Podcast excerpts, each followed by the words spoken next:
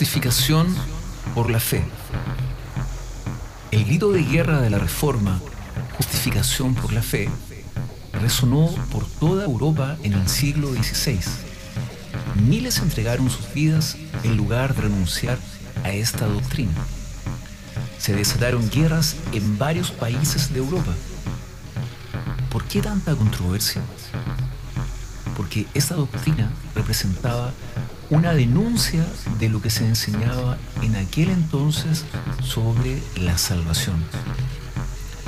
A fines del siglo XVI, en Alemania, un sacerdote católico llamado Martín Lutero, leyendo la Biblia, se dio cuenta que en Romanos capítulo 1, versículo 17, declara lo siguiente, el justo por la fe vivirá. Dios iluminó su corazón por medio de este texto. Comprendió entonces que los méritos no tenían nada que ver con la salvación. Pasmado por esta revelación, él continuó sus estudios en Romanos y llegó a entender esta importante doctrina de gracia. Con esto comenzó el redescubrimiento de la teología de la Biblia, se conoce hoy en día como la Reforma. ¿Exige Dios que la justicia de la ley sea cumplida en los cristianos? Para que la justicia de la ley se cumpliese en nosotros, que no andamos conforme a la carne, sino conforme al Espíritu. Romanos capítulo 8, versículo 4. Estas son palabras claras. Dios exige que la justicia de la ley moral sea cumplida en nosotros. Sobre este punto, muchos cristianos se equivocan. Leen versículos que afirman que no estamos bajo la ley y que no somos justificados por ella. De esto sacan la conclusión ilógica de que la ley no cuenta para nada y de que Dios no exige la justicia que ella representa. Los judíos entendieron bien que la ley representaba la justicia de Dios. Por eso ellos suponían que la justificación provenía de la obediencia a la ley. Erraban porque nadie pudo guardar la ley. San Pablo nos muestra que la justicia que la ley representa viene a nosotros por medio de la fe en Jesucristo como un don gratuito de Dios.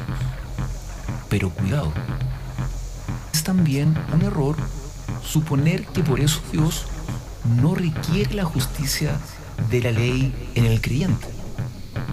Nosotros y los judíos estamos de acuerdo sobre este punto esencial. Dios requiere de nosotros la justicia de la ley.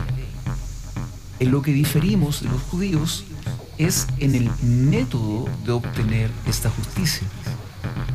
Ellos creen que se obtiene guardando la ley. Nosotros creemos que se obtiene como un don gratuito de Dios por la fe en Cristo. Sí, es esencial entender que no se anula la ley en todo sentido.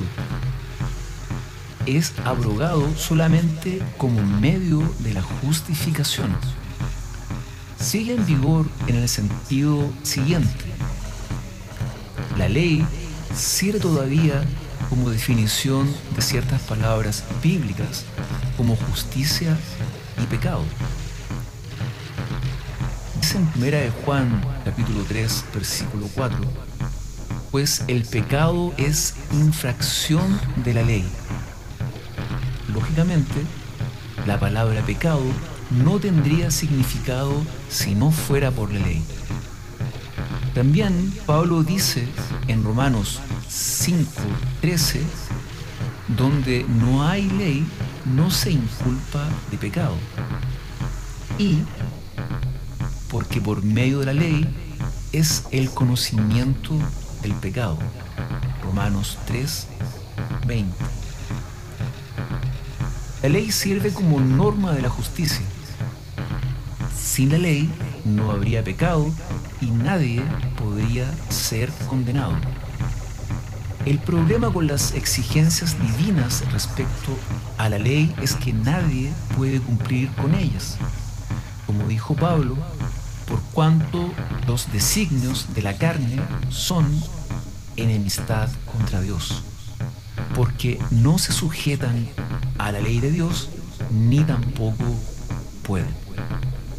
Romanos capítulo 8, versículo 7.